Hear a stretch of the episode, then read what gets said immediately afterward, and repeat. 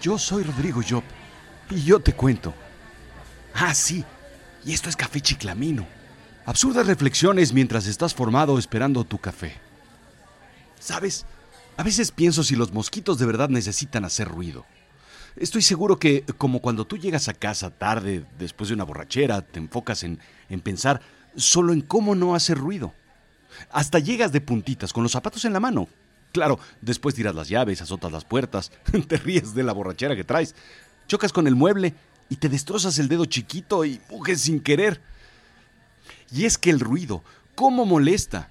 ¿Por qué ponen las papas y los chicharrones en bolsas ruidosas? ¿Por qué los caramelos y las golosinas vienen en envoltorios ruidosos?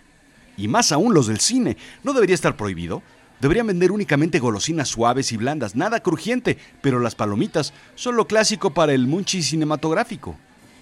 Pero hay algo más molesto que el ruido, el silencio. Bruce Well, PhD de la Universidad Occidental de Sydney, presentó en una revista académica The Conversation los resultados de un estudio de 580 estudiantes. El constante acceso y exposición a la música de fondo ha creado una masa de personas que le temen al silencio. Este estudio duró seis años e hizo mucho ruido. Sí, ruido, ¿entendiste? Eh, bueno, el estudio hizo mucho ruido en la comunidad científica. Hmm.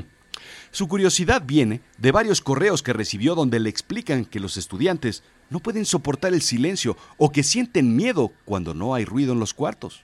Lo complementa con un estudio hecho por los doctores Michael Beaton de la Universidad de Nueva Inglaterra y Mac Sipthorpe del Instituto Australiano de Estudios Familiares, en donde analizan que la necesidad de ruido y su conflicto con el silencio se deben a un comportamiento adquirido. Lo interesante es que pensamos que esta generación está siendo bombardeada con datos, información, estímulos auditivos y visuales 24 horas al día, pero viene de atrás, viene de una generación anterior. Muchos de los alumnos explicaban que sus padres encendían el televisor en la mañana para ver noticias y no se apagaba sino hasta la noche. Era un ruido que acompañaba todo el día. Tenía un amigo que tenía malas calificaciones porque había mucho ruido en su casa para estudiar. Así es que se iba a la biblioteca y ahí había demasiado silencio. Total que no podía concentrarse. La verdad es que era mi amigo por divertido y no por inteligente. Lo que es cierto es que nos gusta el ruido. Basta entrar en una cafetería de esas de la sirenita y ver a tanta gente hablando, estudiando, leyendo, trabajando. Hay oficinas que incorporan ruido artificial, ruido blanco, esto para enmascarar el resto del ruido. El ruido blanco es un tipo de ruido de varias frecuencias que a lo largo del tiempo el cerebro de forma natural logra eliminar. Es parecido al ruido de estática de un canal de televisión sin señal, o del sonido de un ventilador, o el sonido de una turbina de un avión. Pero fíjate bien, no es tan loco. El silencio molesta en ocasiones más. Piensa en la última vez que tomaste vacaciones fuera de la ciudad, en una cabaña alejada en donde la noche era oscura y silenciosa. Seguro no pudiste dormir nada. Yo no sé, pero siempre me pregunto qué hacen los mosquitos de día.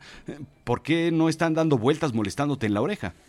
Porque están sentados en un librero, observándonos, riéndose, tomando notas y esperando a que te duermas para entonces posarse en tu oreja y no dejar de molestar toda la noche.